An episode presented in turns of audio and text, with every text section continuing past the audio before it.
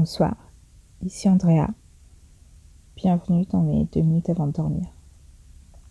Les deux minutes avant de dormir, pour moi qui suis assez anxieuse, sont les deux minutes du lâcher prise. J'ai pas le choix.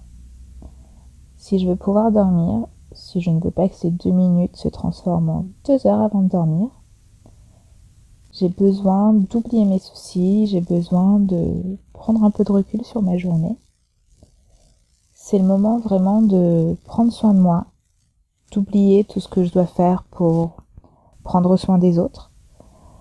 Et, c'est le moment de, de, faire le bilan positif de ma journée. De me dire que j'ai accompli tout ce qui était humainement possible.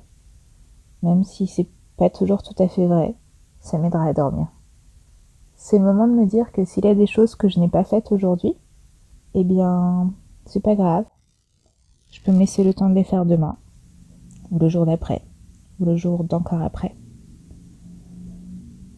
Alors voilà, j'oublie tout, je respire, j'inspire, j'expire, j'inspire, j'expire. Je me laisse aller à la chaleur des draps, je me laisse emporter par la fatigue, je glisse dans ce cocon chaud et, et accueillant. Je me débarrasse du stress de la journée je me laisse aller au bien-être du sommeil.